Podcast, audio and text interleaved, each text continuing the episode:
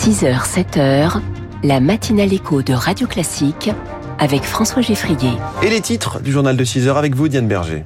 Bonjour donc. Un navire hôpital français au secours des civils de Gaza. Sur place, des patients risquent de mourir faute d'électricité dans les centres de soins. La situation au Proche-Orient qui sera au cœur du Conseil européen. Aujourd'hui, cinq pays de l'Union européenne refusent de soutenir un appel au cessez-le-feu. Plus de policiers dans les rues des villes touchées par les émeutes. C'est ce que demande le maire de Montargis alors que le gouvernement doit présenter ses mesures quatre mois après les violences urbaines. Et oui, du côté du ciel, effectivement, ce sera assez pluvieux aujourd'hui avec des températures échelonnées de, de 13 à 24 degrés cet après-midi du nord au sud. Après ce journal, un écroulement à la bourse. Worldline, peu connu du grand public, mais qui fait partie du CAC 40, a perdu 60% hier. On va comprendre dans les titres de l'économie à 6h10. 6h15, la France de demain, une France qui s'offre des bijoux en or recyclés. Je ne savais même pas que ça existait. On en parle avec notre premier invité. Et puis les classiques de l'économie. Natacha Valla va nous faire découvrir le monde merveilleux de la géoéconomie. Ce sera à 6h20. Diane, c'est la principale annonce d'Emmanuel Macron hier lors de son déplacement en Égypte, l'envoi d'un navire militaire français pour soutenir les hôpitaux de Gaza. Un soutien crucial pour les plus de 2 millions d'habitants de l'enclave palestinienne, faute de carburant pour les générateurs d'électricité. Les hôpitaux sont dans une situation dramatique. Bientôt, certains patients ne pourront plus être soignés, explique Louise Bichet, responsable de Médecins du Monde au Moyen-Orient. C'est effectivement un risque qui va bien au-delà des personnes blessées dans les bombardements, des personnes qui sont euh, sous euh, dialyse, euh, sous chimiothérapie par exemple, des nourrissons dans des couveuses, des patients qui sont tout simplement à risque vital dans les prochaines heures et les prochains jours. En termes de stock, on est vraiment sur les, dernières heures et les derniers jours. Louise Bichet de Médecins du Monde, elle répondait à Lucie Dupressoir. Emmanuel Macron était donc en Égypte hier après son passage en Israël et en Jordanie. Le président français maintenant attendu à Bruxelles. Il va participer aujourd'hui au Conseil européen aux côtés des autres présidents et chefs de gouvernement de l'Union européenne. Un conseil où il sera forcément question de la guerre entre Israël et le Hamas, avec toujours ce même défi, Marc Tédé, parler à 27 d'une seule voix. Si on peut s'attendre, selon l'Élysée, à une condamnation forte et claire des attaques terroristes du Hamas et à une réaffirmation du droit d'Israël à se défendre dans le respect du droit international et humanitaire, les 27 peinent encore à s'entendre sur les détails de la question humanitaire. Cinq pays ont refusé en début de semaine de soutenir un éventuel appel à une pause des combats, souligne Sylvain Kahn, historien spécialiste de l'Union européenne à Sciences Po. Peut-être qu'il n'y aura pas de consensus euh, sur l'idée de trêve euh, humanitaire, puisque ça serait au bénéfice de l'une des deux parties, en l'occurrence le Hamas, selon l'analyse développée par euh, les gouvernements allemands, tchèques, italiens. Par contre, euh, il y a un accord unanime sur le fait qu'il faut poursuivre le soutien humanitaire. L'aide humanitaire qu'apporte l'Union européenne a même été triplée la semaine dernière. Pas de division profonde donc selon ce spécialiste, mais une discussion classique entre pas moins de 27 États souverains aux histoires et aux sensibilités différentes. Autre sujet qui sera débattu et discuté, la proposition d'Emmanuel Macron d'une coalition internationale contre le terrorisme en général et le Hamas en particulier.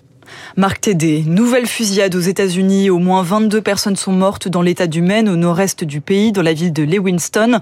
Un seul tireur présumé, toujours en fuite et recherché par la police. Il a ouvert le feu dans trois lieux différents. Une salle de bowling, un restaurant et un supermarché. En France, les maires attendent des réponses depuis près de quatre mois après les émeutes liées à la mort de Naël. Le rendez-vous avec les 500 maires des communes touchées a été repoussé à plusieurs reprises, mais ça y est, la première ministre va leur détailler ses mesures. Cet après-midi à la Sorbonne, le ministre de l'Intérieur Gérald Darmanin sera lui aussi présent et le maire de Montargis, Benoît Dinjon, l'attend de pied ferme. Il manque une vingtaine de policiers nationaux et une dizaine de personnels civils pour faire marcher le commissariat. Le ministre de l'Intérieur, Gérald Darmanin, c'est très bien que nous avons un problème d'effectifs. Il dit, il y en a 10 qui vont arriver. Ben, je dis, c'est très bien les 10, mais il en part combien de l'autre côté? Ben, il en part 10 à peu près. Il part des gens qui sont mutés ailleurs. Il y en a qui partent en retraite. Il m'a fait croire que c'était un cadeau exceptionnel, mais je dis, 0 plus 0, ça fait quoi? Ça fait la tête à Toto. Ben, c'est pareil, hein. Donc, faut pas quand même se fiche de nous. La réalité, c'est qu'il en manque 30. Si on avait eu 20 policiers en plus, on aurait pu dissuader les émeutes de se faire. C'est pas de la répression que je veux, c'est de la dissuasion. Le maire Les Républicains de Montargis, Benoît Dijon, au micro de Lauriane Tout-le-Monde. 14 ans de prison supplémentaire pour le roi de la Belle. Redouane Faïd a été condamné tard hier soir par la cour d'assises de Paris. C'est pour sa spectaculaire évasion par hélicoptère de la prison de Réau en Seine-et-Marne en 2018. Radio Classique 6h04. Dans quel état de santé se trouve le géant français de la restauration collective? Sodexo dévoile ses résultats annuels ce matin. Au premier semestre, il affichait de beaux chiffres en hausse par rapport à l'an dernier. Cela alors que le secteur Zoé Pallier est en pleine restructuration. Produire un repas pour un restaurant d'entreprise coûte en moyenne 8 à 10 de plus qu'avant Covid. En cause notamment l'inflation des denrées alimentaires et le télétravail. Les grands groupes s'adaptent, explique Annie Pinquier du cabinet de conseil EPSA Agriat. Il est important de revoir, par exemple en entreprise, le nombre de choix euh, offerts le vendredi, puisque on a moins de personnes. On retravaille sur la lutte contre le gaspillage alimentaire, sur le recours moindre aux protéines carnées, ce qui fait baisser euh, techniquement le coût du repas. Mais la crise n'a fait qu'aggraver les difficultés structurelles du secteur. Les marges des prestataires baissent depuis 2010. Ils cherchent donc à changer de modèle. Zulika Laoubi dirige la marque Popote qui livre des repas faits maison en entreprise. On a ces deux, trois dernières années innové, par exemple, avec des caisses automatiques assistées par intelligence artificielle, ce qui permet de fluidifier le parcours de nos consommateurs. On bannit de plus en plus les plateaux au profit de services à table, un petit peu comme vous iriez dans un restaurant restaurant traditionnel, une brasserie. D'autres réorientent davantage leurs activités et délaissent les cantines des entreprises pour celles des hôpitaux ou des EHPAD, un marché dynamique où la demande progresse.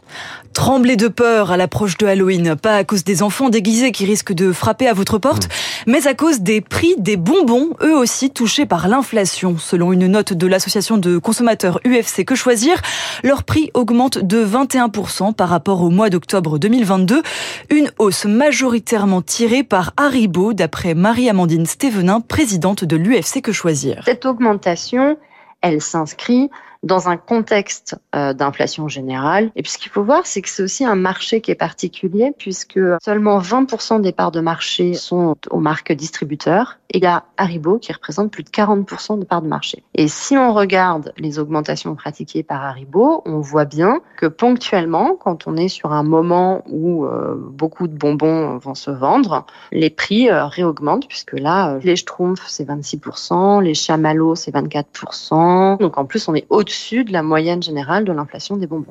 Et puis une nouvelle qui va réjouir petits et grands et causer moins de caries, c'est la sortie du nouvel album d'Astérix en librairie aujourd'hui. Il s'appelle L'Iris Blanc, au dessin Didier Conrad, au scénario Fab Caro.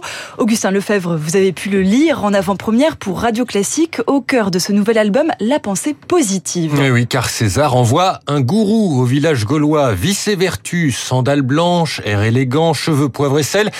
Il propage l'iris blanc, une école de pensée positive avec évidemment des arrière-pensées négatives, une ambiguïté qu'il a fallu représenter Didier Conrad. C'est à la fois jeune et vieux, ça veut dire euh, aussi euh, un regard un peu rêveur, un sourire un peu narquois, un personnage qui soit ambigu mais en même temps qui soit séduisant et positif. Ça fait beaucoup de choses sur une personne. Dans sa bouche des aphorismes creux ou superficiels, un exemple, Diane, chaque chemin est le bon puisqu'il mène quelque part. Et oui, Fab Caro, connu pour ses œuvres absurdes, s'est régalé. C'est une espèce de phénomène de mode, cette espèce d'obsession du bien-être, du bien-vivre, du développement personnel, l'esprit positif, tout ça. C'est pas un album à charge, mais je me suis dit, ça peut être intéressant de confronter cet univers-là à un village qui est euh, très très épicurien, qui aime bien manger, bien boire, se bagarrer. Je me suis dit, bah, la confrontation peut donner quelque chose d'assez rigolo, d'assez intéressant. Et Fab Caro a trouvé l'équilibre entre son univers et celui d'Astérix. C'est effectivement assez rigolo. On y croise des lutétiens snobs, une crise conjugale et Jean Rochefort, d'autres surprises que je ne révélerai pas ici. Mm mais tous les ingrédients de la potion magique sont bien là. Merci beaucoup Augustin Lefebvre. Un beau rebond pour le Paris Saint-Germain en football. Le club l'a emporté 3-0 contre l'AC Milan hier soir au Parc des Princes.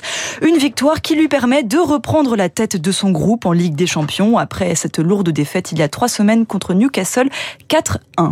Merci Diane Berger, c'était votre journal de 6h à tout à l'heure, 7h. Le début de la fin de la grève aux États-Unis dans l'automobile. On va voir euh, ce que contient l'accord chez Ford dans les titres de l'économie dans un instant. Puis Hermine Sacco, fondatrice de 12, nous parle de sa maison de joaillerie raisonnée dans la France de demain. Radio Classique 6h.